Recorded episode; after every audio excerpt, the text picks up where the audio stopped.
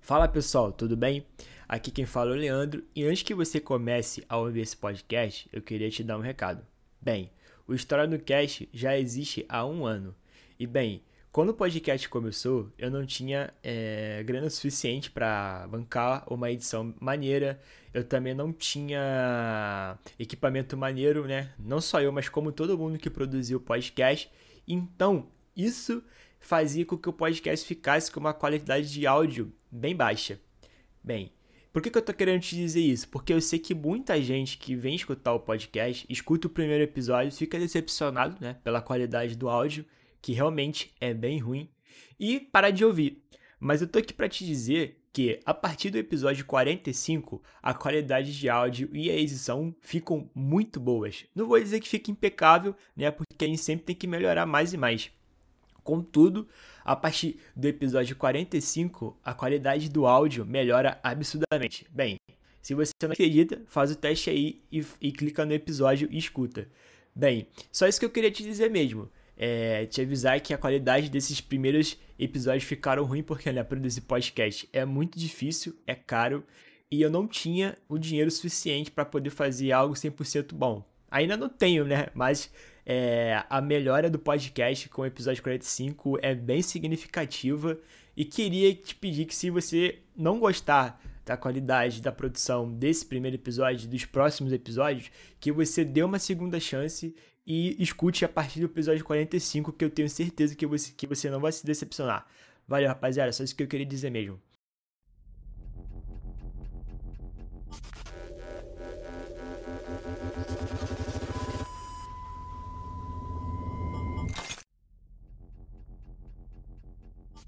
Qual é, rapaziada? Tamo aí para mais uma História no Cast. Que hoje não é história, né? Filosofia. É, vamos, dar, vamos dar continuidade ao Black Mirror a filosofia. E estamos aí de novo aí com meus grandes queridos amigos, caras escudeiros aí, para falarmos um pouco sobre o tema. Por favor, se apresentem aí. Fala aí galera, aqui é o Bruno mais uma vez, fazendo a composição aqui dessa bancada maravilhosa. pra mais esse episódio. Ah, hoje, hoje ele tá animado. Acho que hoje ele. Pô, não tá não. Acho que, ontem, acho que, acho que ontem ele dormiu com a vitória. Rapaz. Caralho.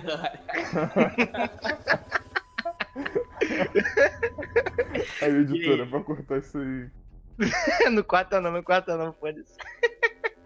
E tu, Igor, como é que tu tá hoje? Tô ótimo.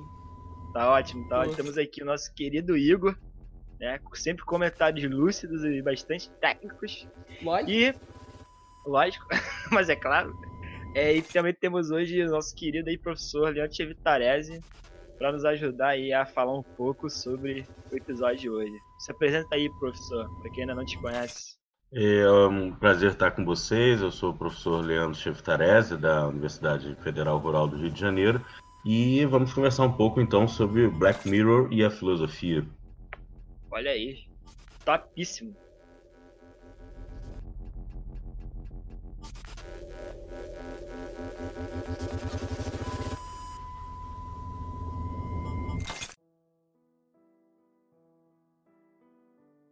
É, bem, galera, uh, é, para quem escutou, né, o último episódio é, do Black Mirror Filosofia, a gente falou sobre três episódios. É, e hoje a gente pensou né, em, dando, em dar continuidade é, da mesma maneira, né, falando sobre é, três episódios. Porém, né, é, aconteceu um incidente aí importante né, nas últimas semanas, importante entre aspas, né, que o Instagram ele, o Instagram, ele resolveu é que os, os usuários né, não iriam conseguir mais ver é, quantos likes é, as fotos das pessoas que eles seguiam né, tinham, né? Não só das pessoas que eles seguiam, mas das pessoas em geral. É, a medida teve muita polêmica, né? É, teve, teve muita gente que não gostou. É, a desculpa né, do Instagram para tomar essa medida é que né, a questão do like estava tava gerando muita competição entre as pessoas e também estava gerando uma certa né, ansiedade, uma certa é, depressão nas pessoas. Ah, aquela aquela pessoa tem muito like, eu não tenho, não sei que é porque as pessoas não gostam de mim, não sei o que, tudo mais. E, né, o Instagram tomou essa decisão e é, eu conversei aqui com os meninos, né, com a galera, e a gente resolveu fazer o episódio hoje só com dois episódios. Que é o Queda Livre, que é o primeiro da terceira temporada, e o Smithers, que é o segundo da última temporada. É, o Queda Livre, para quem não lembra, é aquele episódio que é, deu um, é, um reboliço aí, né, na galera, porque é um, um episódio bem, assim, bem perturbador, né? Que no caso é, a mulher vive, né, a, a, personagem principal, ela vive numa sociedade distópica, né? Não sei se eu posso chamar distópica, mas eu, pelo menos assim eu vejo que todo mundo é, se avalia, né? Pelo celular, pelo like, é, é, se avalia pelas estrelas, na verdade, é, são de uma a cinco estrelas. E todo o funcionamento da sociedade gira em cima dessa avaliação, né? É, e se você, obviamente, se você tem avaliações negativas, né, o número de estrelas que você tem é, fica comprometido, né, você tem uma avaliação ruim, e isso né, começa a fazer que as pessoas da sociedade come, começam né, a te ver com maus olhos. É, inclusive, se você zerar, né, se você não tiver nenhuma estrela, você é presa é, é, na cadeia, né? Você, você se torna marginalizada, você está à margem da sociedade. Que é inclusive acontece com ela no final. A trama do episódio, é, o Igor tá, tinha comentado antes comigo, que. Porque eu não revi o episódio. É, é que ela tem que ir para um casamento, né? Na verdade, ela quer comprar um apartamento, só que ela não tem, acho que, dinheiro suficiente para. Tem estrela suficiente para pegar um empréstimo. E se ela fosse para esse casamento, né? da, de uma amiga dela, que na verdade nem era amiga dela, era uma conhecida de colégio, que se ela fosse para esse casamento, né, ela teria muitas avaliações de pessoas importantes, né, pessoas que provavelmente deviam até ter cinco estrelas, e isso aumentaria o número de estrelas que ela tinha, e isso faria com que ela conseguisse né, aumentar suas estrelas e conseguisse, consequentemente, comprar né, é, um apartamento basicamente, é, o episódio é óbvio que o episódio tem muito mais coisa, mas meio que fiz um resuminho aí pra você se lembrar, se lembrarem, né, que é a trama do episódio. É, o que, que vocês acham do episódio? Pô, cara, eu achei um episódio legal. Nossa. Eu só queria ressalvar. um episódio legal. Do... o episódio, pô, é legal, eu falo quando eu achei uma merda, né, cara? Não, foi bom, pô. Não é o melhor de tudo. Não, não, não, não, cara. Eu tô falando sobre o teu adjetivo legal. Tipo. É, é meio murcho, tá ligado? Enfim. Não, eu só queria falar a respeito dessa questão da, hum. da sociedade distópica. Eu tenho a sensação que em Black Mirror eles sempre tentam fazer um esforço de distanciar a questão do episódio da nossa realidade mas é que ao mesmo tempo o episódio em si retrata vários aspectos da, que está presente na nossa sociedade, como a questão como a questão da avaliação, né? Tipo, hoje você tem uma série de aplicativos, Uber, é, iFood, que você utiliza esse processo de avaliação.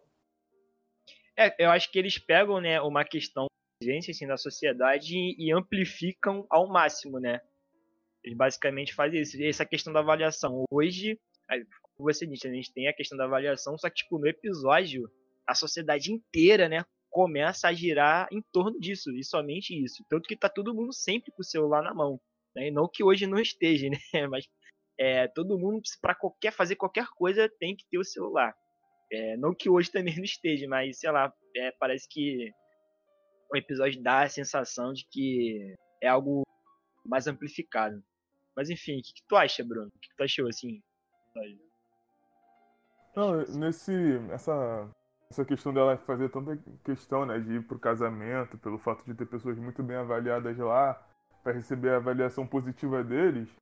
É aquela analogia que eu já fiz uma vez aqui falando, conversando com vocês, do fato de você, sei lá, ganhar um like numa foto mim, sei lá, eu dar um like no seu, por exemplo, ou o Whindersson Nunes dar um like no meu, sabe? O impacto que isso tem pro, pro, pra sua imagem, sabe? Você ser bem avaliado por uma pessoa que é muito bem avaliada. Ah, com certeza. Então, Aí rola essa parada no episódio também. Sim, sim. Porra, muito mais. Se o Anderson, porra, se o Anderson Nunes dá um, sei lá, dá um, faz um comentário, alguma postagem minha, sei lá, acho que eu ganho uns 10, 20 mil seguidores assim, instantaneamente.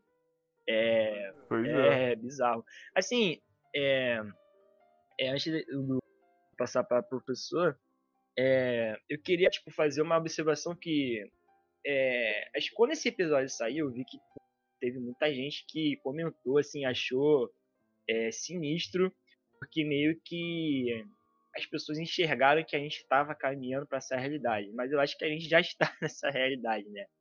Mas assim, é, cabe a gente problematizar né, e pensar, porque meio que o episódio deixa claro que, sei lá, né, que isso é o fim do mundo, né, que, que assim, acho que quase todo episódio, né, eles amplificam muito um problema que hoje já existe e meio que as pessoas ficam desesperadas, né, nossa, isso é, é o fim do mundo, estamos caminhando para uma sociedade é, doente, mas assim, é, eu tava lendo o livro é, Homo Deus, é um livro muito bom, né? É, muita gente fala muito bem dele também. É um livro famoso.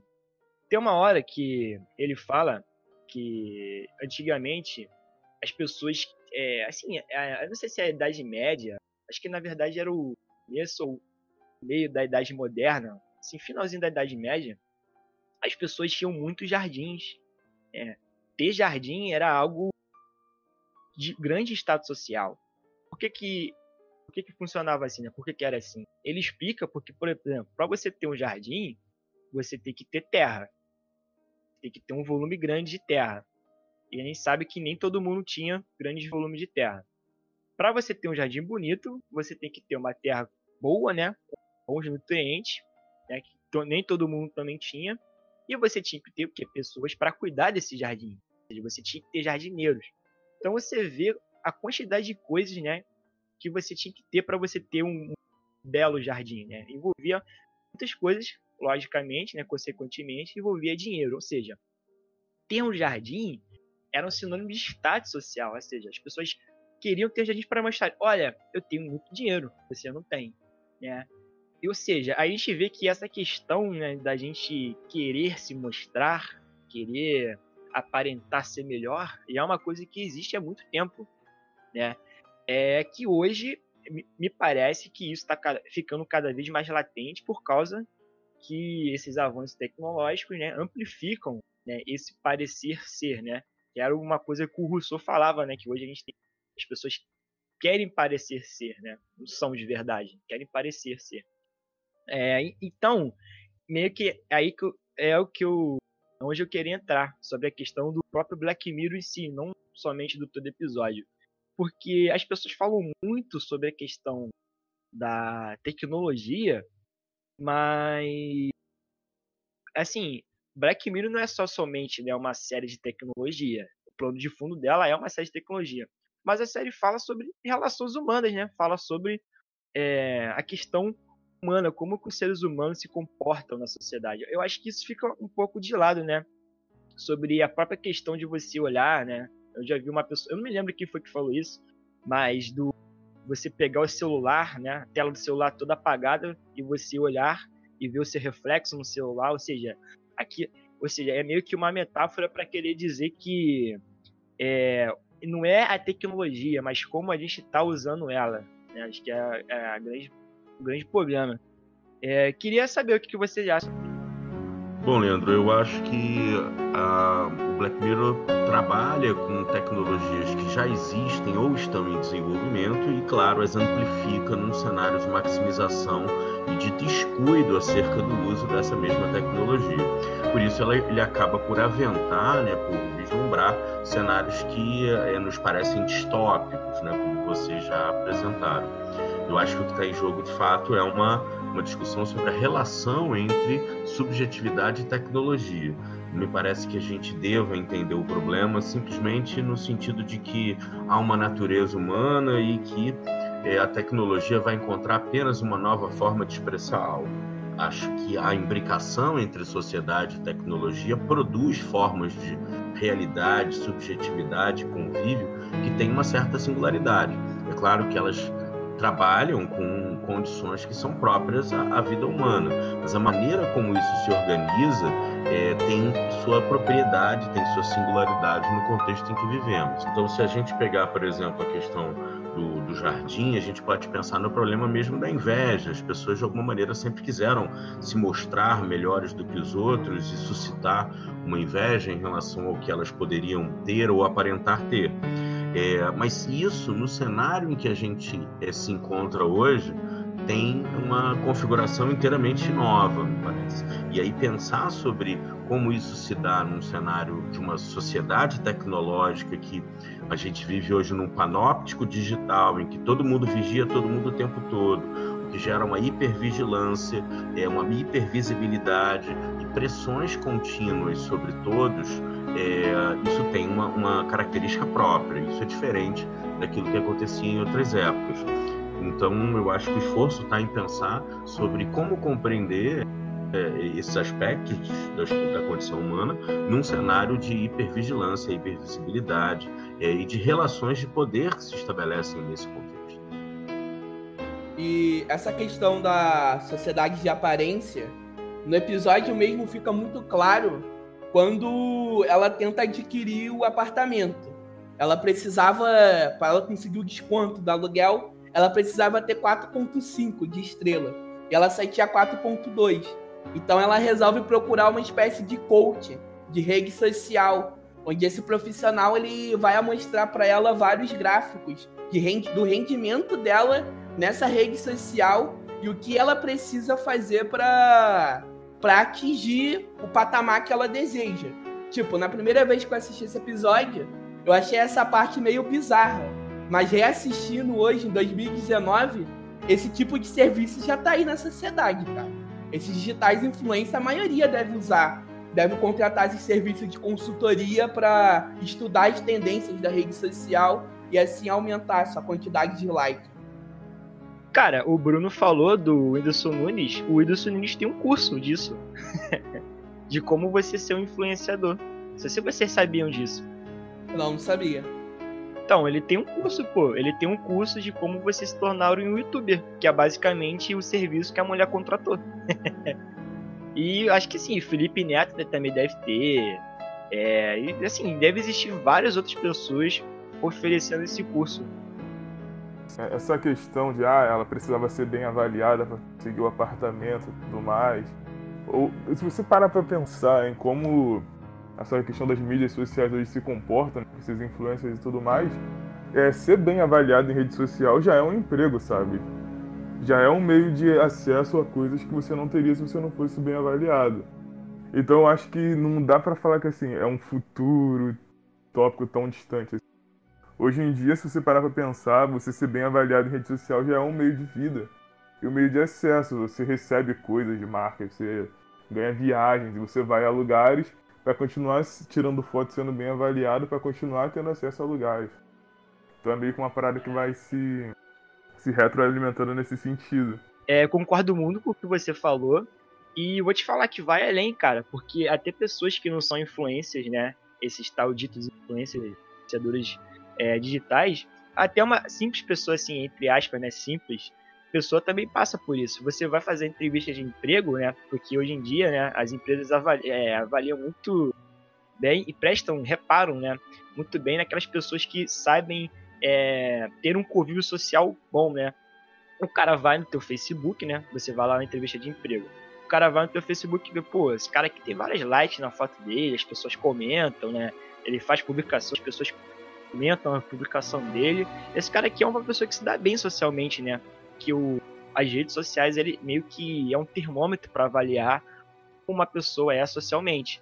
Se ela de repente a pessoa tem um Facebook, mas posta as coisas, ninguém comenta, ninguém curte, às vezes o cara, assim, o entrevistador pode pensar, pô, esse cara aqui é antissocial, né, cara? Ele é um sociopata. É, ele não tem uma interação boa, né? Ele não tem amigos, as pessoas assim não querem saber o que eles estão fazendo, não interagem com ele. E isso, cara, assim, eu acho que isso com certeza pode é, é, entrar assim, na balança de contratação. Pô, será que eu vou contratar esse cara? É, aí você, claro, claro. você se pergunta, né? Você mesmo, você prefere contratar quem?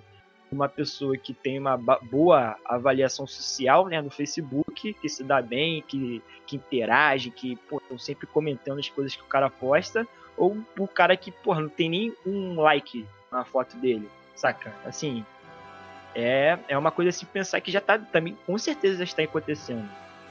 Não, cara, você analisar a rede social como pré-requisito na entrevista de emprego, cara, isso já acontece. É Inclusive Já pra gente, professor, mano. É, olha aí. Só ó. que quando eu falo nesse, nesse meio dos influencers e tal, é porque eu acho que se relaciona melhor com, com o episódio, porque a, a, a, personagem principal, por exemplo, ou os outros personagens também, tem aquela cobrança de serem agradáveis o tempo todo e tudo mais. E tu vê isso nesse meio da galera que é mais famosa de assim, a preocupação de não se meter em polêmica também. Ah, que isso poderia interferir e diminuir a tal avaliação deles e diminuir o acesso a coisas. É verdade. Hein? Então eu acho que esse episódio é conversa muito bem com esse meio dos blogueirinhos da internet. Pô, verdade, eu não tinha pensado nisso não, né? De você querer agradar todo mundo sempre, né? Verdade, é o que é o que a mulher faz o episódio inteiro, né? Querer agradar todo mundo sempre. Exatamente.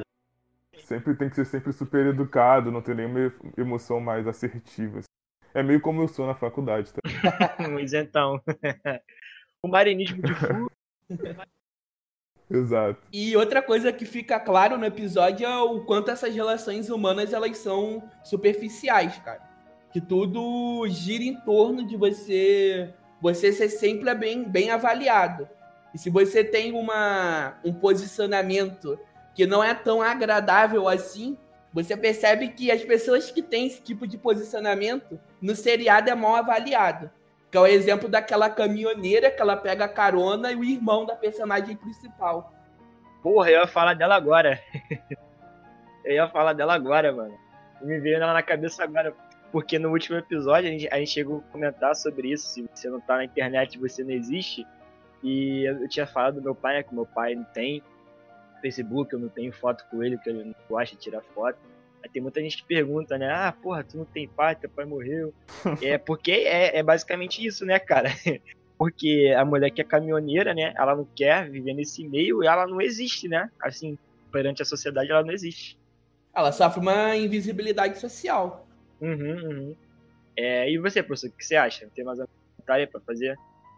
Tem, claro. Eu acho que vocês têm razão. E o, isso, tanto esse episódio quanto outro que a gente vai comentar na sequência, eles talvez tenham esses elementos aí de um presente distópico, né? A gente já está muito próximo disso. Então, acho que a questão do fato de que a gente começa a querer se adaptar à expectativa de avaliação, né?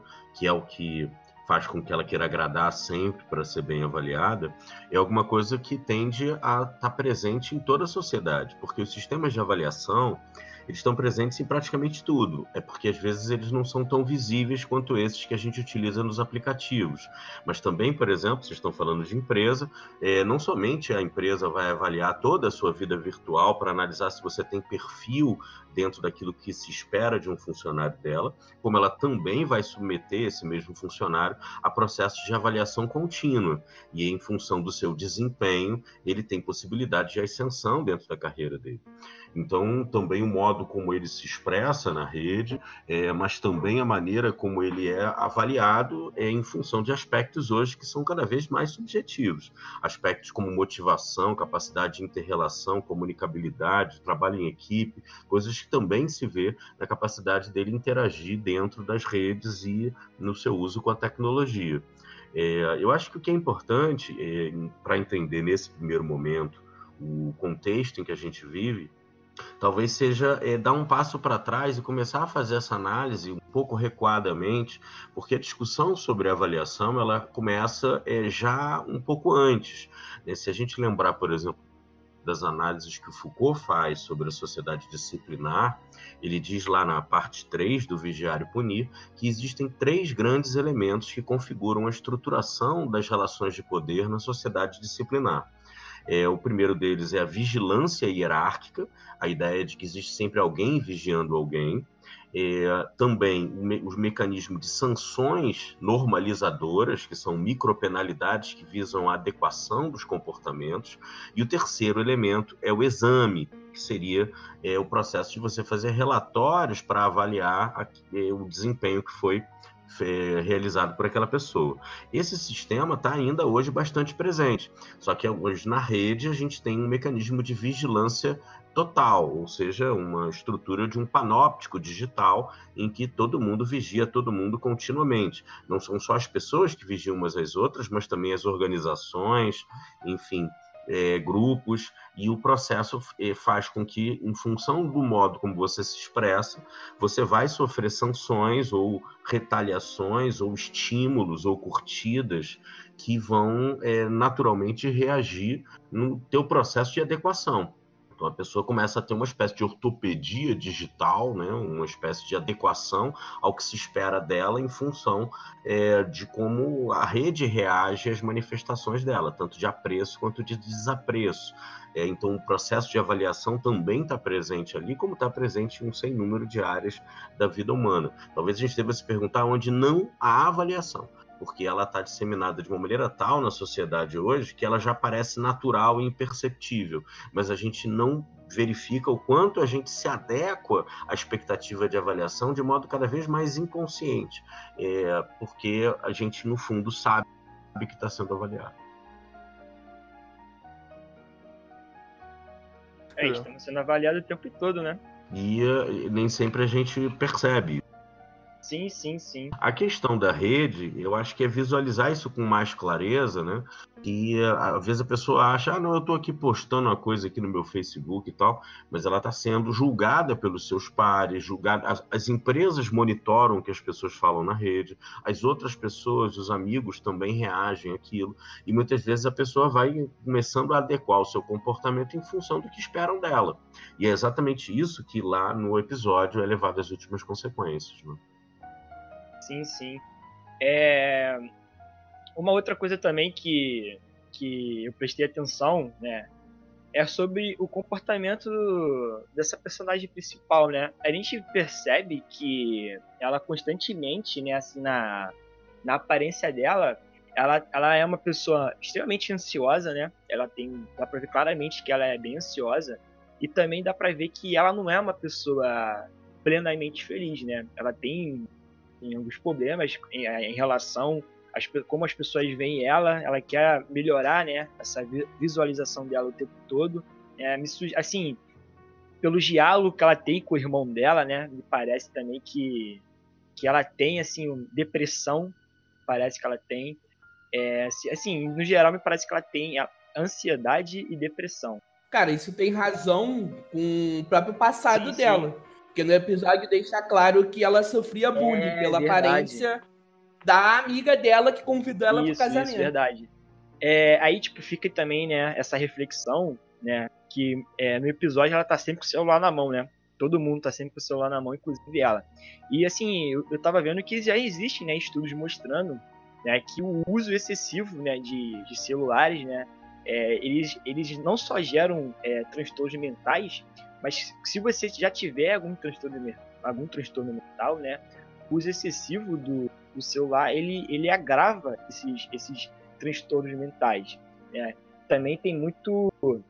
Também tem algumas pesquisas mostrando que o uso excessivo também do, de smartphones, né, também altera o nosso cérebro. Assim, é uma questão bizarra. E nessas matérias mostram que, tipo, as notificações, né, em qualquer rede social, a notificação, ela é sempre vermelha né? E elas são sempre vermelhas, porque tem um porquê disso. Porque é, eu, eu, acho que essa é, como ela aparece, né, esse vermelho da forma que ela aparece na notificação, né, algo novo, é a mesma sensação de você ter um orgasmo, saca? Então assim, é uma parada bizarra, porque a, a rede social, assim, a gente já tá entrando um pouco no episódio, já tá uns esbarrando no episódio, mas tudo bem. Mas assim, a gente percebe que a rede social, né, ela é feita para você ficar o tempo inteiro nela. Assim, as pessoas, não sei se as pessoas param para pensar sobre isso, do porquê que elas ficam é, assim, não tem nada para fazer. A pessoa pega o celular e fica descendo, né, a, o feed sem parar vendo coisas que ela nem quer ver sobre pessoas que ela provavelmente não gosta. E assim, é uma parada bizarra, saca? Que é, a rede social é feita para você ficar o tempo todo nela. Né? E acho que assim, essa questão dos transtornos mentais também acho que fica muito aparente, né? no episódio, não somente ela, né? Você olha assim pros rostos das outras pessoas, é uma, é uma assim, é uma, é uma sensação bem estranha, cara, que eu, que eu tive. Bizarro. Cara, é um, é um conceito de felicidade falsa. Tipo, tem uma parte do episódio que o irmão dela questiona isso. Tipo, pra que você quer esse apartamento maior? Se é você que vai morar sozinha. É só pra você passar uma imagem de que você é feliz? De que você tem esse poder aquisitivo todo? É mais pra se amostrar ou pra sim, sim. agradar você mesmo? É, a gente vê isso numa, na cena do elevador, né? Quando ela tá chegando lá no. Não lembro agora se era o trabalho dela. Que ela tá conversando com uma outra mulher lá que ela claramente tem uma rivalidade ali implícita, sabe? Que elas não parecer. Mas aí a mulher fala, não, porque agora eu tô morando numa cobertura e tal. Aí ela dá um sorrisinho assim, quando a mulher sai, ela faz aquela cara de. Sabe? Caraca, ela tá morando num lugar melhor que. Então são, de novo, coisas da sociedade atual retratadas ali de uma forma mais escancarada. Assim. Olha, você tocou num ponto que eu não tinha parado para pensar. Você falou que ela deu um sorrisinho, né, pra mulher, mostrando que ela ficou feliz. É, e deu uma nota boa pra Isso. mulher, inclusive, uma boa avaliação. Então, ela deu, ela deu um sorriso e depois meio que ela fez uma cara de cu. Ah, mas olha, isso aqui também reflete é, como são as redes sociais hoje em dia, né? Porque tá, todo mundo tem, tem que mostrar que tá sempre feliz. Né? E ela, e ela no episódio é a mesma coisa. Às vezes ela tá puta, ela tá desesperada, mas ela tem que ficar mantendo aquela pose que ela tá feliz, para as pessoas verem que ela tá feliz, para as pessoas né, darem é, boas, é, boas, é, boas estrelas para ela. E até que no momento, né, na cena final do, do episódio, ela estoura, né? Ela tem um ataque porque ela não aguenta mais manter aquele teatro. E, e hoje a, as redes sociais são as mesmas coisas, né?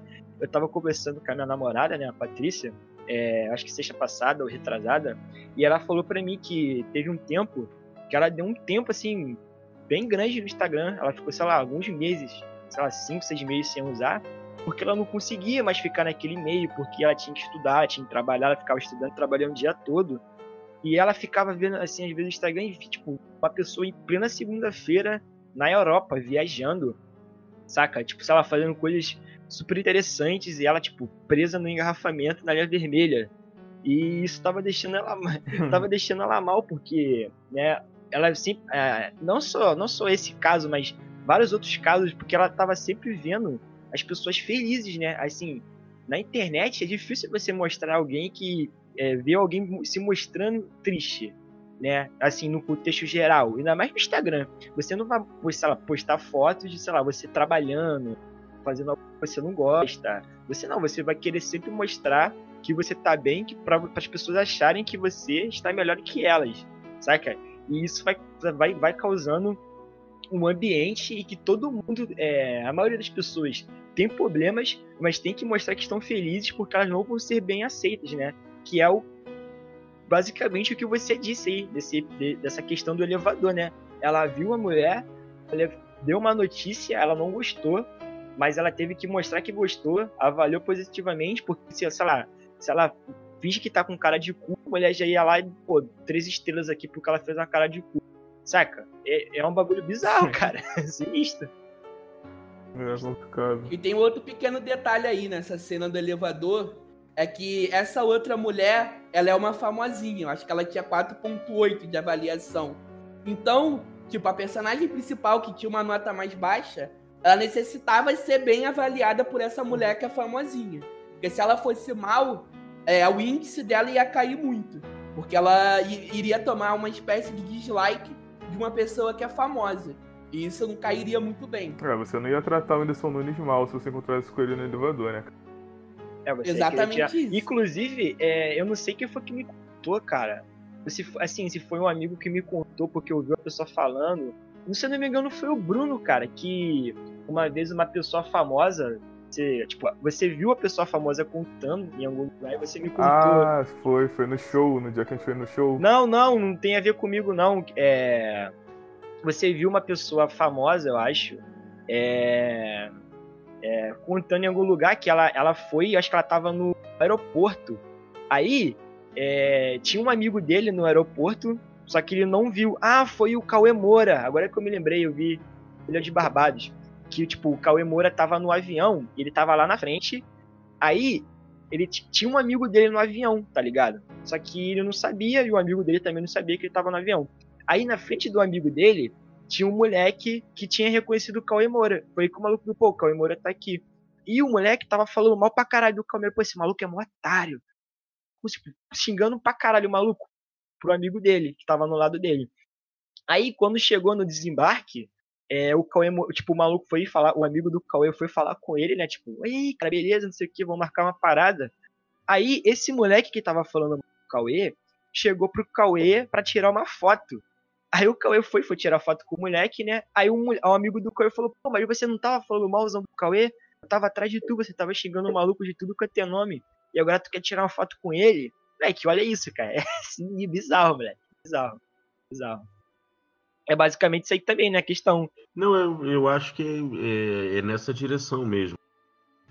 Eu acho que é, um, um, caminho interessante de, de consideração sobre esse cenário se a gente recuperar aquele outro autor que eu tinha comentado no outro, no outro episódio, que a gente falou do Black Mirror, que é o Byung-Chun Han, né, que é aquele coreano lá que escreve em alemão e faz boas análises sobre a sociedade contemporânea, ele nos mostra, né, seguindo um pouco essa perspectiva Foucaultiana e trazendo para o cenário contemporâneo, que vivemos numa sociedade do desempenho, mas o que significa isso? Não somente a ideia de que estamos sempre obrigados a atingir melhores metas, entregas e resultados dentro dessa dinâmica do capitalismo que nos é própria. É mais do que isso, porque essa ideia do desempenho ela se projeta para todas as esferas da vida humana. Então a pessoa quer ter o máximo de desempenho nas suas fotos na rede, ela quer ter melhores viagens, estar mais feliz, é, enfim, mostrar manifestações de é, conquistas é, econômicas ou vitórias que ela teve na vida ou relações que ela estabelece, sempre procurando otimizar o seu perfil ao máximo para ter os, o melhor desempenho. E ao mesmo tempo, ela é, se sente pressionada a, a vi, vigiar e monitorar o que as outras pessoas também estão publicando, como você descreveu no, na, na situação da sua namorada, que começou a se sentir mal em função do contraste do que as pessoas estavam ali exibindo, é, de muito mais sucesso, alegria, realização, do que o momento é, direto que ela estava vivendo. É, isso vai gerando uma pressão por máximo desempenho em todas as esferas da vida, estar mais malhado, ter um corpo mais bonito, é, estar mais saudável enfim, todos os critérios hoje de exigência, né, ser mais bonito, é, e parece que isso vai gerando pressões sociais que estão na raiz de uma série de novas patologias contemporâneas. Então, esse autor nos mostra, por exemplo, que essa sociedade do desempenho é também uma sociedade do cansaço e que tem fomentado o surgimento de, é, da depressão, é, de ansiedade, hiperatividade, é, síndromes como a síndrome de burnout, né, que é um nome mais bonito para estafa, né? Quer dizer, quando a pessoa ela vai tentando atingir o máximo desempenho em todas as esferas da vida, tem uma hora que ela sucumbe, né?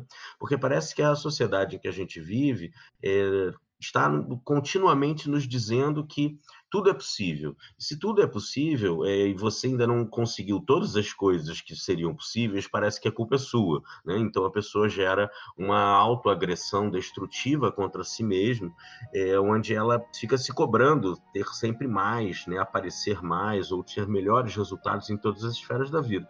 E isso gera pressões que podem gerar tanto ansiedade, hiperatividade, distúrbio de atenção, eh, como também depressão e, por fim, até o momento em que a pessoa entrando nessa roda de hamster, né, aquele ratinho que fica correndo ali sem parar, tem uma hora que o ratinho não aguenta mais e ele desmaia, né? Então, eh, hoje isso gera pressões em todas as esferas, em todas as dinâmicas psicossociais. Talvez isso esteja na raiz de por que o Instagram tomou a decisão que você descreveu logo no início do episódio de hoje, né?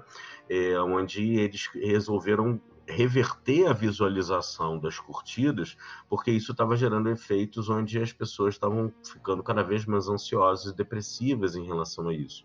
Então é um efeito na sociedade dessa dinâmica que parece que as pessoas não não param para pensar sobre isso. Talvez porque a dinâmica do uso da tecnologia é muito mais veloz do que a capacidade que a gente tem de pensar crítica sobre qual é a relação que a gente quer ter com essas coisas. Né? E talvez só depois de alguns excessos e atropelos é que a gente se veja como sociedade é, na, diante da importância de refletir sobre qual é o uso qualificado e saudável da relação e como é que a gente consegue ter melhores resultados na vida, mas ao mesmo tempo com qualidade de vida e sem cair nessa obsessão como hoje se vê em diferentes dinâmicas é, sociais. Enfim. Então tá, o Instagram foi lá e ocultou o número de likes e tudo mais. Mas as fotos que a Patrícia, por exemplo, ela se incomodava, vão continuar lá, sabe? Na segunda-feira aquela pessoa vai estar no iate não sei aonde.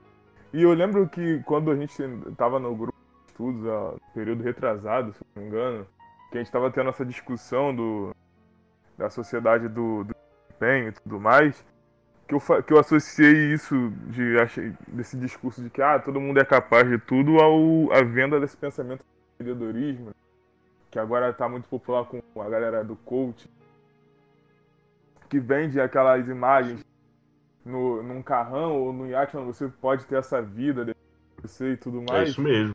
E é, é meio isso que é meio parecido com a questão do Instagram, sabe? Você vê aquela pessoa lá que postando todo dia uma foto no baita restaurante, um iate, sei lá, na França, sei lá.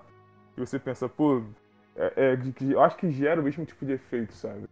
Desse discurso do empreendedorismo e que te deixa frustrado, assim como você vê a foto daquela pessoa segunda-feira na praia, no estrado.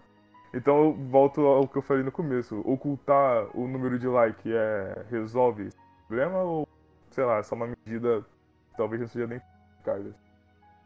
Pô, eu fico muito puto quando. Eu fico muito puto quando. Porra, mano. Às vezes eu acordo mais tarde, né? E vejo que o filho da puta, um dia de sábado, acordou 5 horas da manhã pra ir correr pra malhar.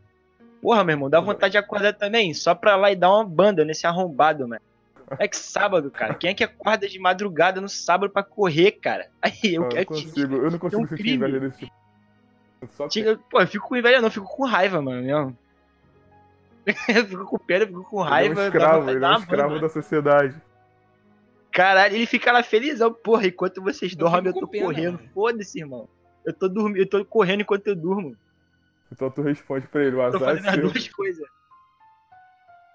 Então, eu só, eu só queria observar, aproveitando isso que você falou agora, Leandro, que esse exemplo, né, mostra que não são só questões ligadas a por exemplo, um certo status social ou, ou posses ou coisas caras como viagens, né? É, por exemplo, corresponder a um ideal de saúde um ideal de saúde que o sujeito malha, que o sujeito tem um corpo bacana, porque ele está ali disciplinado. Então, essa lógica do desempenho ela tem a ver com uma série de coisas. Né?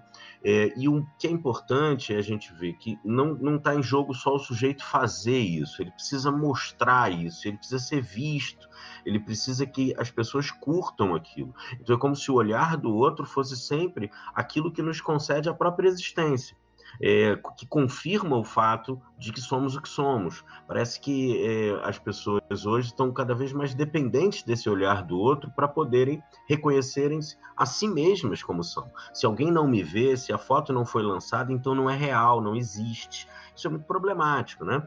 Essa coisa do posto logo existo, né? que substitui o, a frase lá do Descartes, né? o penso logo existo. Parece que hoje está sempre isso, eu tenho que postar, eu tenho que ser visto, eu tenho que ter muitas curtidas. Então diminuir essa coisa das curtidas, da visualização das curtidas, é um paliativo, não resolve o problema mas de qualquer maneira, é, talvez amenize um pouco essas pressões que fazem com que cada vez mais a pessoa, qualquer coisa que ela faz, que ela acha que tem algum é, valor no olhar da sociedade, né, corresponde a um padrão de desempenho, ela vai querer que as pessoas vejam aquilo. E aí as reações são múltiplas, como vocês mesmos sinalizaram. Alguns ficam com raiva, outros ficam com inveja, o outro fica irritado, o outro age um despropósito, mas de qualquer maneira está todo mundo preso na mesma dinâmica. Sim, sim. Eu assisti um vídeo do Rafinha Bastos que ele fala a respeito dessa decisão do Instagram de tirar os likes. E ele ele destaca um, um outro ponto de vista, que é a, a respeito da questão econômica e lucrativa de você tirar os likes. Porque, por exemplo, imagina, você tem uma empresa de fast food e ela quer fazer propaganda de um novo hambúrguer. O que, que essa empresa vai fazer? É bem mais fácil dela entrar em contato diretamente com aquele digital influencer que possui uma grande quantidade de like e alcance na, no Instagram do que ela começar a patrocinar a página dela no Instagram que tem pouco seguidor. Ou seja, no momento que o Instagram tira os likes, é, essa empresa ela vai perder a capacidade de analisar a, o alcance desse digital influencer. Então, o que, que acontece? Ela vai acabar recorrendo à atitude de patrocinar sua própria página. E quem passa a lucrar diretamente com isso é o próprio Instagram. Anteriormente, o Instagram, de certa forma, não lucrava, porque essa empresa de fast food iria entrar em contato direto com esse digital influencer. Não sei se isso faz sentido para vocês.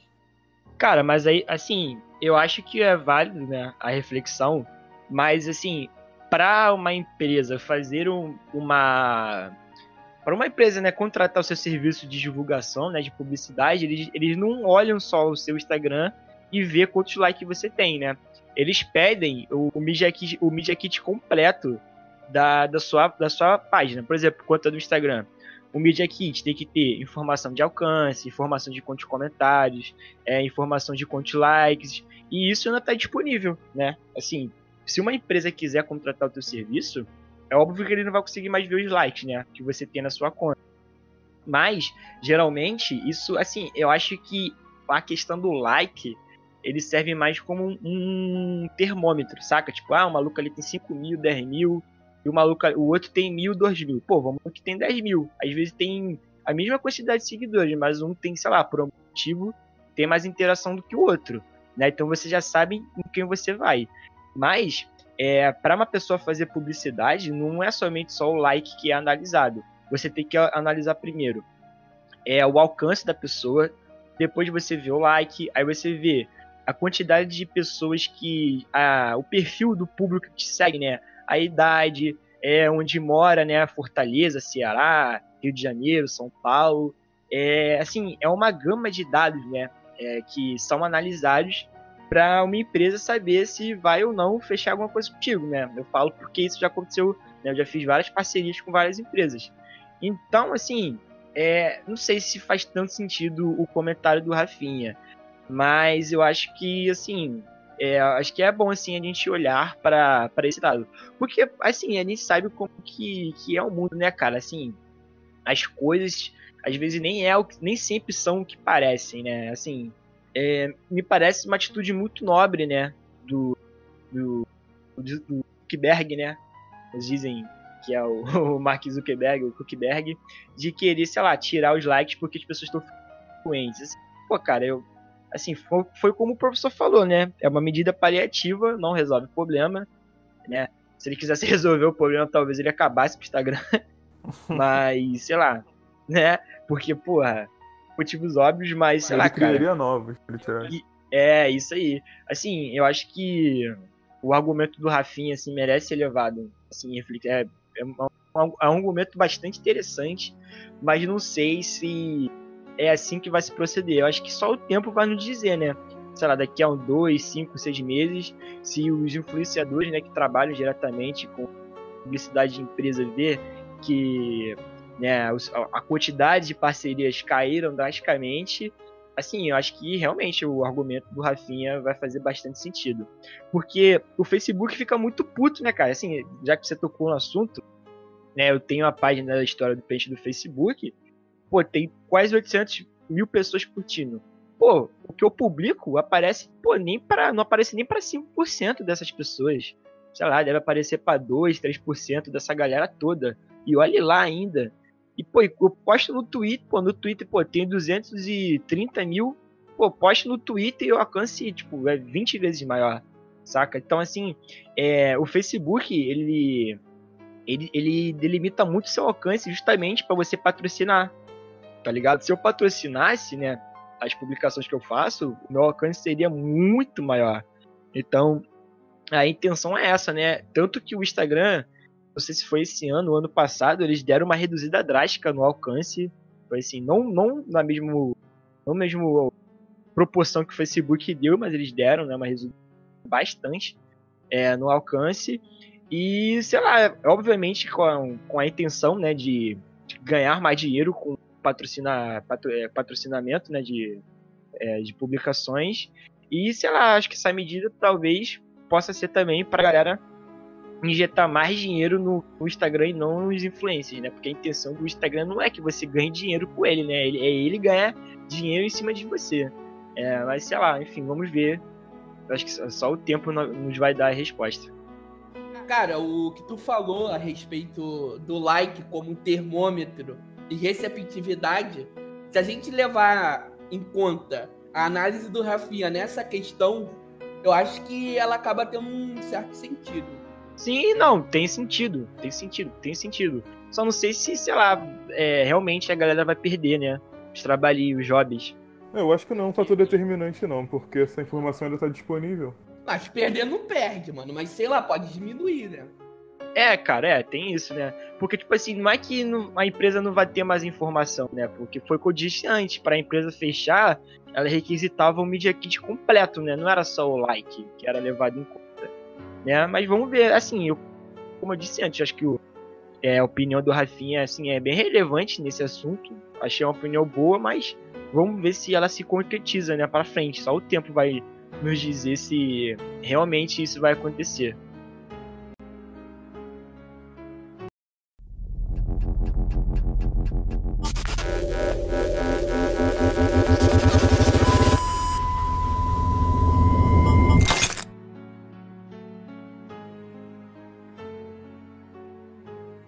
Mas já que a gente está falando, já, já, começou a falar é, bastante de aplicativo, acho que a gente já pode começar a falar do, do outro episódio, né? É, acho que querendo ou não, a gente já estava falando né, do outro episódio, porque aplicativo, é.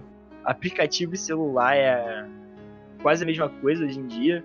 É, a gente, se a gente tem celular é porque tem aplicativo, porque eu mesmo não ligo para ninguém. Inclusive, quando alguém me liga, eu fico muito puto e nem atendo. Eu odeio falar no celular. É, aí, ali, tipo, é, a Patrícia também, cara. É, muitas pessoas hoje em dia não gostam mais de falar do celular. O celular nasceu para isso. Olha que coisa louca, né? Uhum. É, mas enfim, é, para quem não assistiu, né? É, as Smithers, o, acho que é assim que se fala, se fala inglês. Inclusive aí, se algum curso de inglês quiser patrocinar o podcast, toma aí. É... mas enfim, é, para quem não viu, desse episódio, ele é, assim, é, acho que tem uma questão muito boa aqui nesse né? não só nesse último episódio, é, mas nessa última episódio do essa última temporada do Black Mirror, porque a galera achou que Black Mirror tá fraco, né? Assim, ah, Black Mirror não é mais Black Mirror. E a gente vê que eu assistindo esse episódio do, por exemplo, eu fiquei extremamente, extremamente, assim, é, me sentindo mal porque ainda mais com o final, né, do episódio. Enfim, para quem não assistiu, o episódio é um cara que ele resumiu o episódio mesmo. Ele perdeu a mulher dele porque ele tava dirigindo o carro e ele tava, ele falou, ele chega a falar, né, no episódio que ele tava se sentindo entediado e ele pegou o celular, abriu o aplicativo para meio que matar o Ted, ou seja, ele tava mexendo no celular enquanto ele dirigia. Aí, né, ele acabou provocando um acidente e a mulher dele morreu. Né? Ele continuou vivo, mas a mulher dele morreu. E daí ele ficou, a vida dele, né? Começou a desmoronar, ele ficou puto e ele sequestrou, né? Um funcionário da, da dessa empresa que, que ele estava mexendo, né? Na hora no celular, né? Na hora que aconteceu o acidente. E ele culpa, né? No episódio ele culpa é, a empresa isso ter acontecido, né? Porque ele, ele se viu viciado, né? Ele, ele meio que ele teve a conclusão de que ele foi viciado no aplicativo, né? Que a intenção do aplicativo era viciar as pessoas. Ele ficou puto e responsabilizou a morte da mulher à empresa. Aí ele vai sequestrar um funcionário, é, com a intenção de conseguir falar com o criador da empresa, né? E, enfim, é, no, o episódio tem um desfecho muito triste, porque né, ele sequestrou o cara e os atiradores de elite acabaram atirando, não mostra se ele morreu, o cara que sequestrou morreu, na verdade não mostra quem morreu. E as pessoas estavam, né, acompanhando toda essa situação pelo aplicativo, inclusive. Estavam acompanhando essa situação toda pelo aplicativo. E no final, eles veem, né, aparece a notícia, não aparece pra gente, a gente não sabe o que aconteceu, mas aparece né, para as pessoas né, daquela sociedade é a notícia né, do que aconteceu. Todo mundo, assim, esse final é muito interessante porque todo mundo olha, né, pro celular, tipo, porra, já acabou. Tipo, assim, olha, era uma coisa importante que tava todo mundo acompanhante, mas quando acabou, meio que todo mundo olhou assim e falou, ah, beleza, tipo, seguiu a vida, sabe? É, provavelmente uma ou duas pessoas morreram, as pessoas olharam aquilo e falaram, ah, beleza, acontece, e passaram para a próxima né, notícia, próximo acontecimento do momento. É, aqui, eu acho que o meu comentário principal aqui, né, não é nem sobre a série, mas é, é a reação que as pessoas que acompanham a série tiveram, né? Muita gente disse que a temporada tá fraca, que não tá gostando muito. Por quê? Tanto assim, não só o, o segundo episódio, mas como os três episódios, a gente não tem aquela pegada Black Mirror de futuro distópico, né? A gente não vê assim uma tecnologia elevada, é, amplificada, trazendo assim aparentemente um, um problema e uma mudança assim drástica de como as pessoas se comportam. Ou seja, é, essa nova temporada de Black Mirror focou muito mais em problemas da atualidade, né? A, a, as narrativas foram construídas em problemas que hoje a gente vive, né? Como esse do segundo episódio, né? Não assim, não é algo tipo extremamente é, amplificado como o primeiro episódio, né? Do Queda Livre, mas a gente vê que as pessoas têm assim um vício em celular, o vício que a gente tem hoje não é algo assim muito grande e é, né, as pessoas viram né, esse episódio e falaram, ah, sei lá, né, tipo, normal. E, e essa questão mesmo, é o normal, porque as pessoas não conseguiram ver nenhuma banalidade no episódio, porque o, na verdade o episódio retrata a banalidade que já está acontecendo, né? E isso para mim assim é uma é, foi muito genial. Não sei se o criador da série fez isso com essa intenção, mas é, as pessoas meio que desprezaram que o episódio retratou o que elas já fazem. E, assim, é muito Black Mirror, mano. Porque a galera tá viciada na porra do celular, fica com o celular o tempo todo na mão é, é, ver uma notícia, ah, fulano, ontem né mesmo, é, morreu, acho que morreram 57 pessoas. É só para deixar claro, esse episódio está sendo gravado no dia 30 de julho. É, ontem morreu 20, acho que 57 pessoas. Isso, foram 57 pessoas que morreram uma rebelião no presídio. E eu vi várias pessoas compartilhando isso em forma de meme, assim, vagabundo com cabeça cortada no chão, é, assim, era uma pilha de cabeça cortada, tinha um cara que tava fazendo embaixadinha, tentando fazer embaixadinha com uma, uma cabeça cortada. E eu vi muita gente compartilhando isso, tipo, tipo, beleza, acontece, saca? Tipo, normal, né? E essa banalidade, né, da vida. Banalidade de tudo. Enfim, queria saber o que vocês acham. Eu tenho dois pontos para destacar a respeito desse episódio. O primeiro ponto eu já comentei no episódio anterior que a gente gravou que é a respeito da espetacularização da, da tragédia.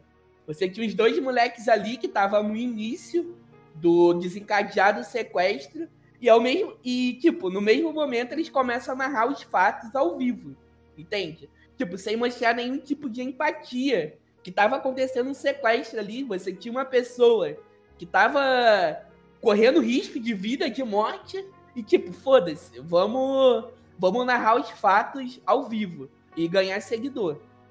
E outro ponto é, a respeito que essa é indiferença é, que a série mostra, que, tipo, no final não mostra quem, se o cara morreu ou não.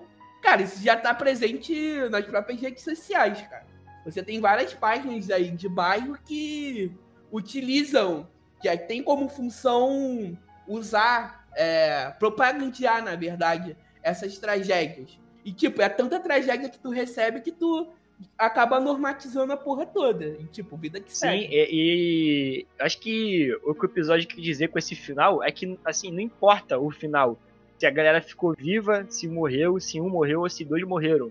As pessoas teriam a mesma reação. Acho que ficou disso também, né? É isso, exatamente isso. Eu acho desse episódio, a única parte que realmente me, me agradou foi esse final, né? De, não mostrar quem morreu e tal. Porque, no geral, esse episódio me incomoda um pouco, cara. Eu não gosto muito desse episódio, não, porque. Tudo bem, tem essa questão das pessoas estarem viciadas e as redes sociais serem feitas, né? Pra viciar as pessoas. Eu acho muito louco o, o cara culpar o, o aplicativo, o dono do aplicativo, por ter. É, fe- é, por ter né, causado um acidente. Por estar mexendo no celular, mano. Sei lá, eu acho que isso não faz o menor sentido, porque, tipo. Pô, cara, eu tive uma Não, cara, eu acho que não faz diferente. sentido não. Vamos supor que o cara tá olhando a página História no Pé. Tá lá olhando os memes e se distrai enquanto dirige e bate o carro. A culpa não é de quem fez o meme, tá ligado? A culpa é dele que tá olhando o meme quando dirige. Eu acho esse episódio meio louco. Nesse... Mas tudo bem, não vou entrar nesse mérito porque o cara reagiu dessa interpretei forma, diferente. tudo bem. Mas sei lá, esse episódio me incomoda um pouco.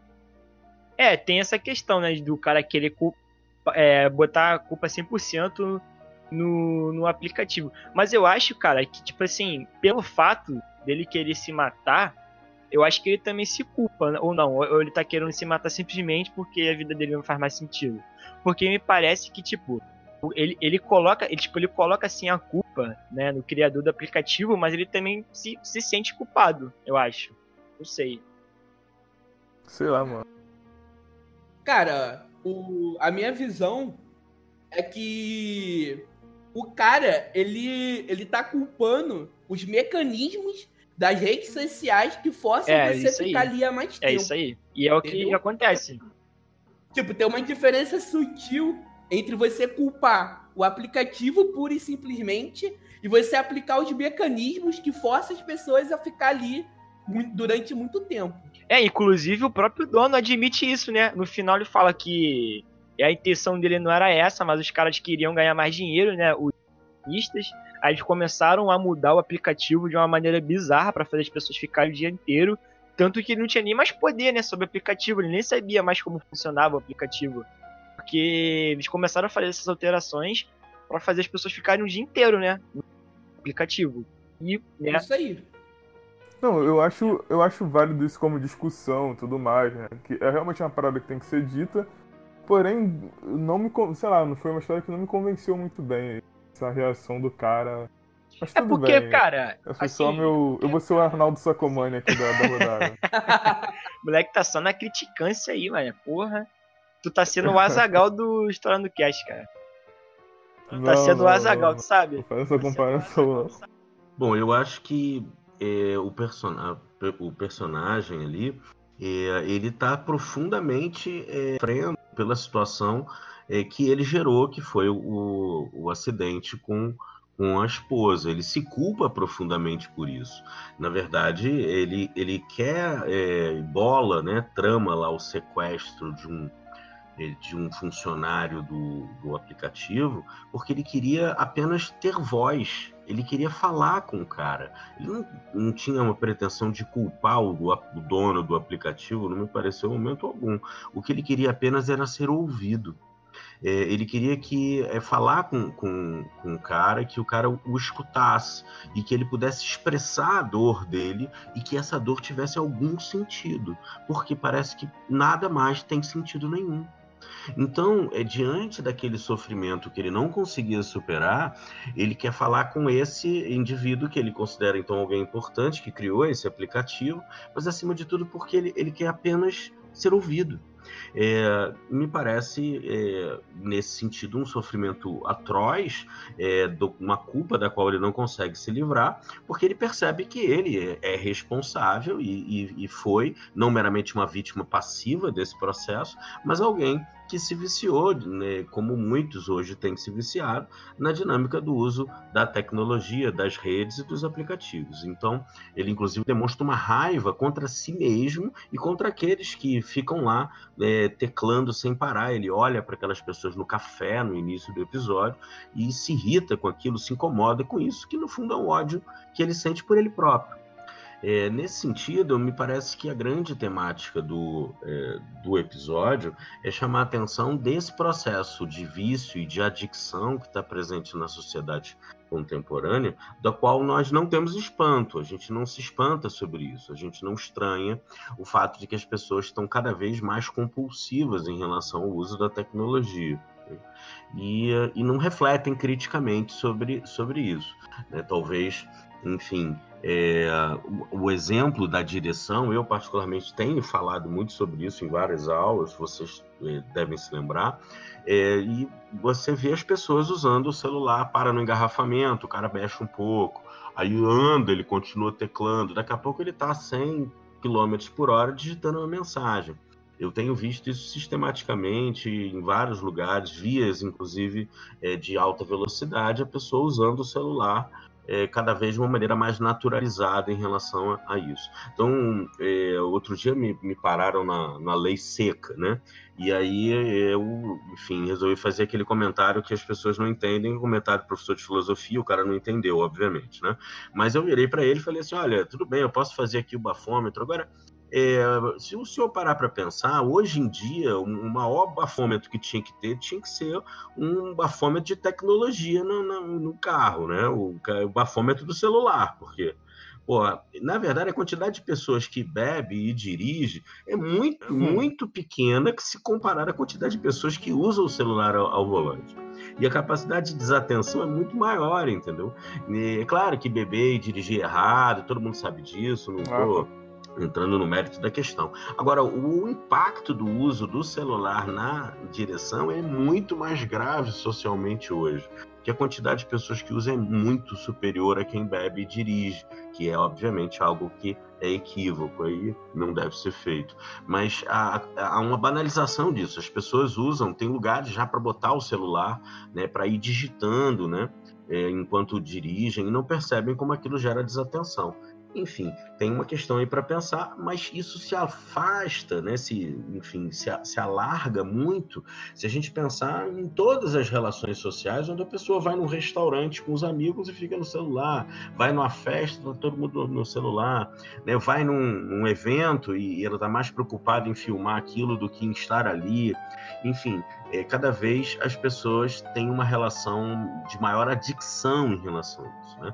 Um elemento interessante para você mensurar a adicção, só para concluir aí, vocês comentam um pouco também, é, é a abstinência. Né? Assim, o, todo cara, o cara que é alcoólatra, ou que é, é, é, viciado em drogas e tal, ele acha que não é viciado. É muito comum isso, né? Ele acha, não, eu uso isso, mas eu tenho controle e tal. Como é que você vê se a pessoa é viciada ou não? É só você colocar ela sem a droga. E é impressionante a reação que as pessoas têm, por exemplo, quando ficam algumas horas sem celular ou estão sem rede. Você começa a ver as pessoas ficam ansiosas, elas ficam angustiadas, elas ficam desesperadas. Tem gente que tem reações físicas, começa a suar, inclusive, ter taquicardia. Você vê exatamente fenômenos de abstinência similar àquela que você observa em pessoas que têm um abuso de álcool, drogas e outras, enfim, é, substâncias e, e, e, vícios que se fazem presentes hoje na atualidade. Na verdade, a gente nunca viveu numa sociedade tão compulsiva e tão adicta. Só que talvez a gente só perceba a adicção para algumas coisas, mas não para outras, né? Quem é workaholic também trabalha compulsivamente, as pessoas acham lindo, né? E não veem também que é uma forma, por exemplo, de adicção. Enfim, passo a bola aí para vocês. É, quem tiver com vício aí em celular, né, não tiver e tiver querendo largar, tem uma clínica muito boa aqui que é onde a gente vive, né? A Baixada Fluminense é a grande clínica de reabilitação para quem tem celular. Porque se você ficar andando com o celular na mão, irmão, você vai ser roubado, filho. Se você tiver com o celular no ônibus, na rua, em qualquer lugar, você vai ser roubado. Eu mesmo, cara, eu nem ando. eu sou prova viva. Olha aí, ó. Cara, mas assim, é... por exemplo, é, sábado passado, eu saí com a Patrícia, né? A gente foi lugar, a gente voltou para casa, a gente foi pra um bar aqui perto, não levei o celular.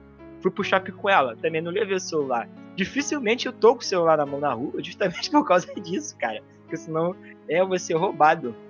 É, lá na faculdade mesmo, cara. Direto a gente vê, né, a galera que foi assaltada, inclusive é, na porta da faculdade, né?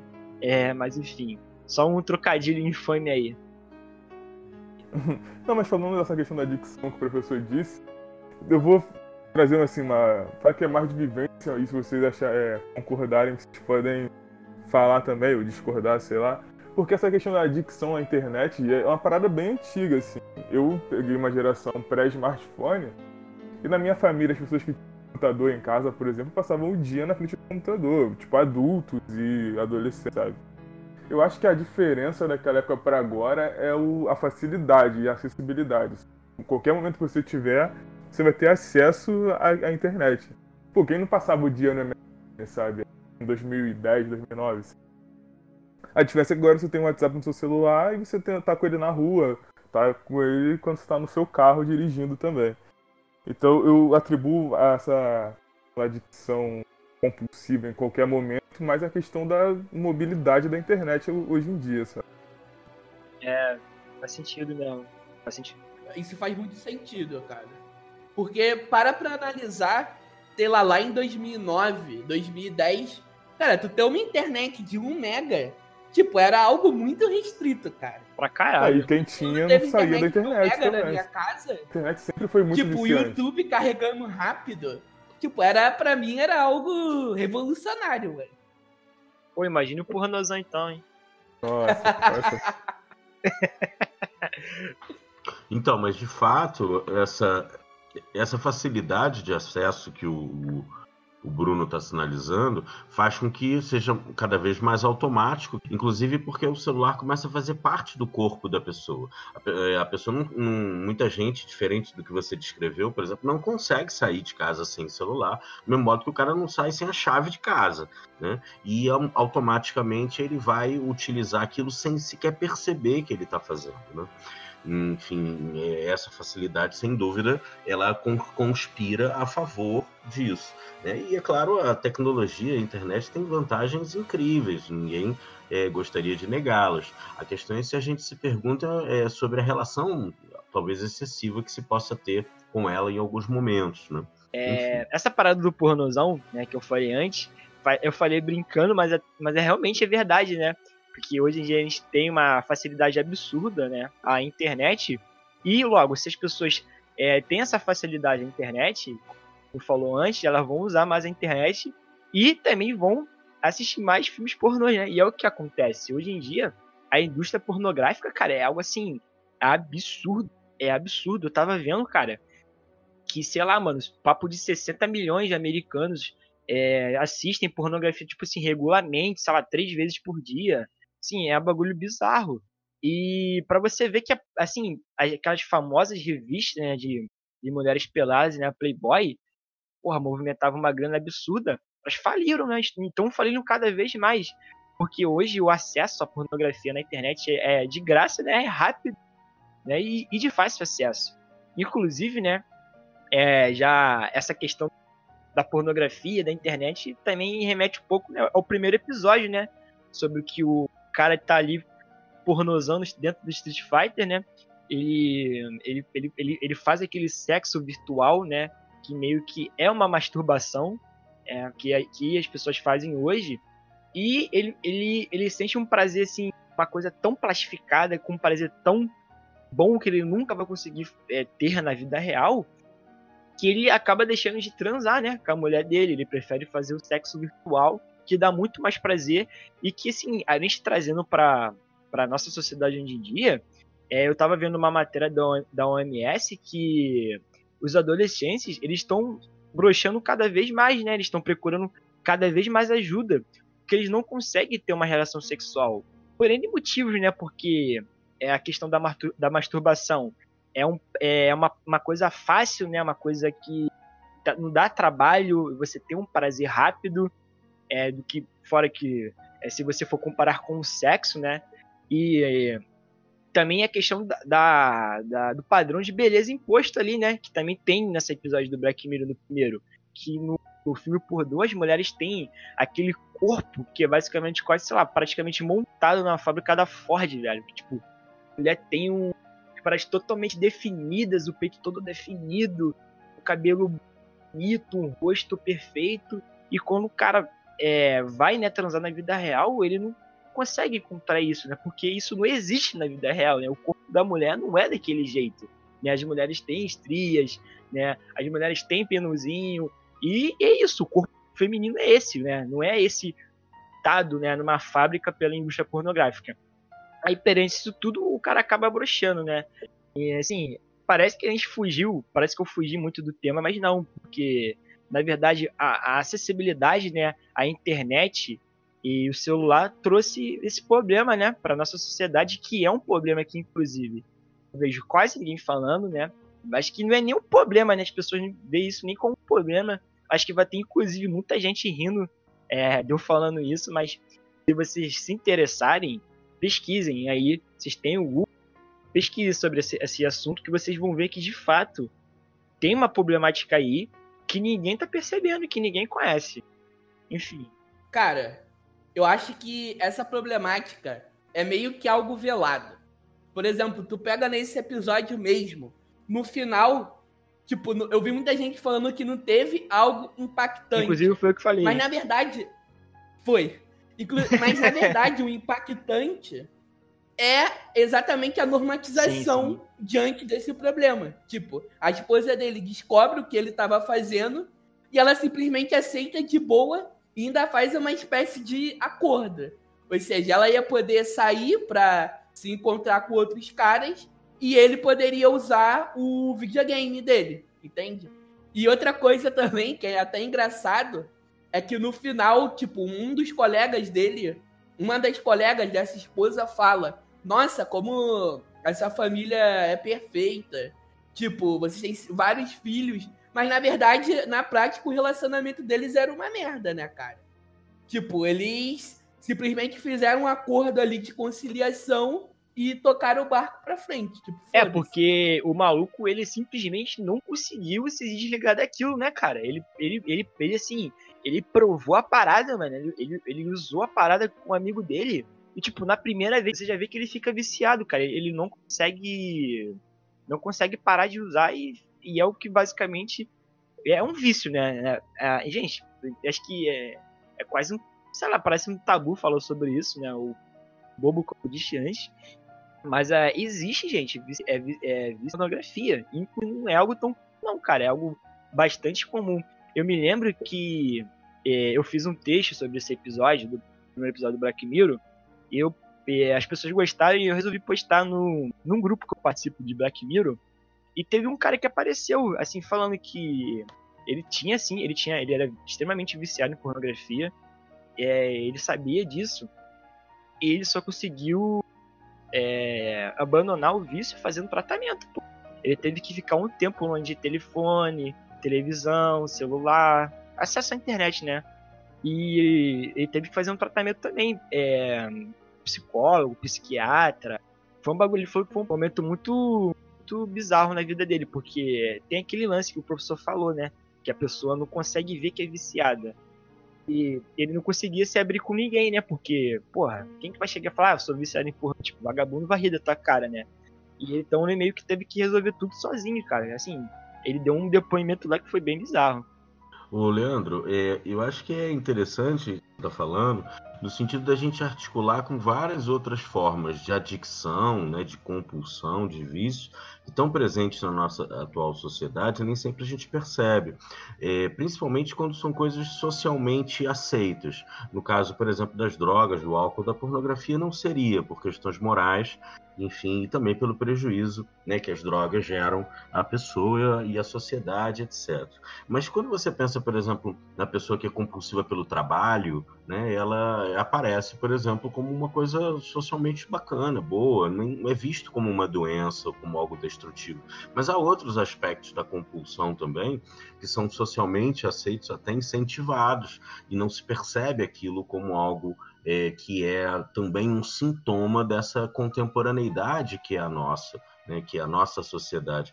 Pessoas, por exemplo, que são compulsivas por comprar simplesmente comprar. Não conseguem parar de comprar as coisas. Né? Você vai ter é, pessoas que são compulsivas por sexo, não só por pornografia, mas pelo por sexo mesmo, ou pessoas compulsivas por comer ou por jogar, né? enfim. E você vai ter também grupos de autoajuda para cada uma dessas coisas. Pessoas que estão no limite, foram ao extremo né, da sua vida, até no momento de autodestruição, porque não conseguem mais lidar com essa dinâmica do desejo, que de algum modo nossa sociedade, do modo que ela se organiza, inspira isso, né? favorece tais coisas, porque parece que o tempo todo a gente precisa realizar o nosso desejo imediatamente. Né?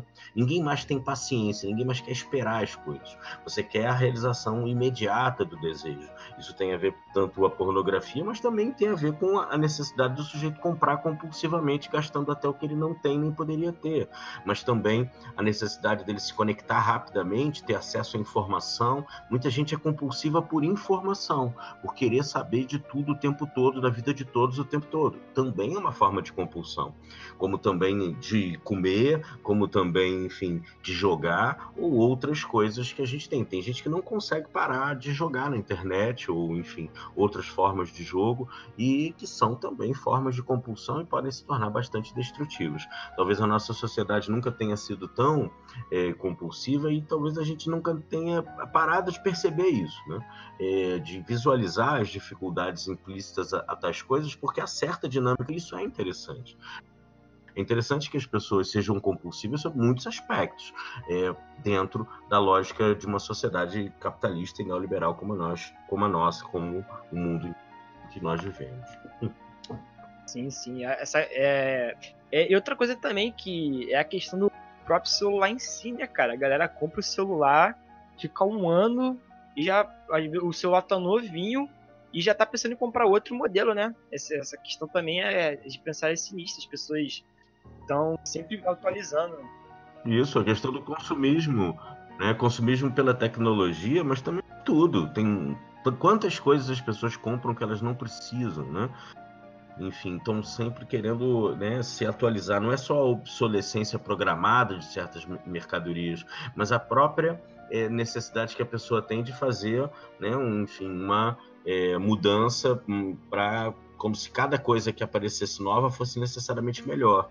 E aquilo vai num nível, enfim, sem rumo, né? Ela não, não se pergunta se ela realmente quer aquilo, se é importante, se tem sentido para ela, se vale a pena gastar em outra coisa. Parece que é quase que inexorável que ela tenha que atualizar todas as coisas, enfim é, de uma maneira um tanto descontrolada. Né? Claro que cada um é que tem que parar para pensar sobre qual é o padrão de consumo e dinâmica que quer ter nisso. O problema é que as pessoas não se perguntam sobre isso, não, tem um espanto aí crítico, filosófico, de refletir sobre qual é a sua relação com todos esses é, objetos do desejo que não são mostrados hoje em dia. Cada um deve ter a que quiser ter, mas desde que seja capaz de se perguntar sobre isso e produzir um significado mesmo existencial e, e social para essas coisas na sua vida. Show de bola. Eu só quero complementar. Essa questão da compulsão por informação é algo foda. Tipo, semana passada eu fiquei quase duas horas assistindo um canal no YouTube sobre ratoeira. Tipo, ah, não, cara, não. Calma aí. O canal, cara, ele mostrava, tipo, diferentes tipos de ratoeira na história. Tipo, ratoeira no século XVI, XVII, XVIII. E ele ainda mostrava um tutorial de como construir essas ratoeiras históricas. Cara, eu fiquei quase duas horas assistindo isso. Porque eu precisava saber disso. Puta que pariu, cara. Que porra. Você não conseguiu evitar, né, Igor? Isso aí. Não conseguiu evitar, né, Caralho, moleque, na moral, aí. Vai tomar no cu, velho. Vai, vai me andar, vai me... Pô, esqueci o nome do canal pra recomendar aí. Tem que acabar as férias logo, cara. Tem que acabar as férias. Tá vendo? Depois a culpa é do dono do aplicativo, cara. O cara fica vendo vídeo de ratoeira, mano. Ai, na moral, depois dessa até acabou o programa, mano. Valeu, valeu, valeu. Acabou, acabou. Até o próximo. Ai, foda-se, mano.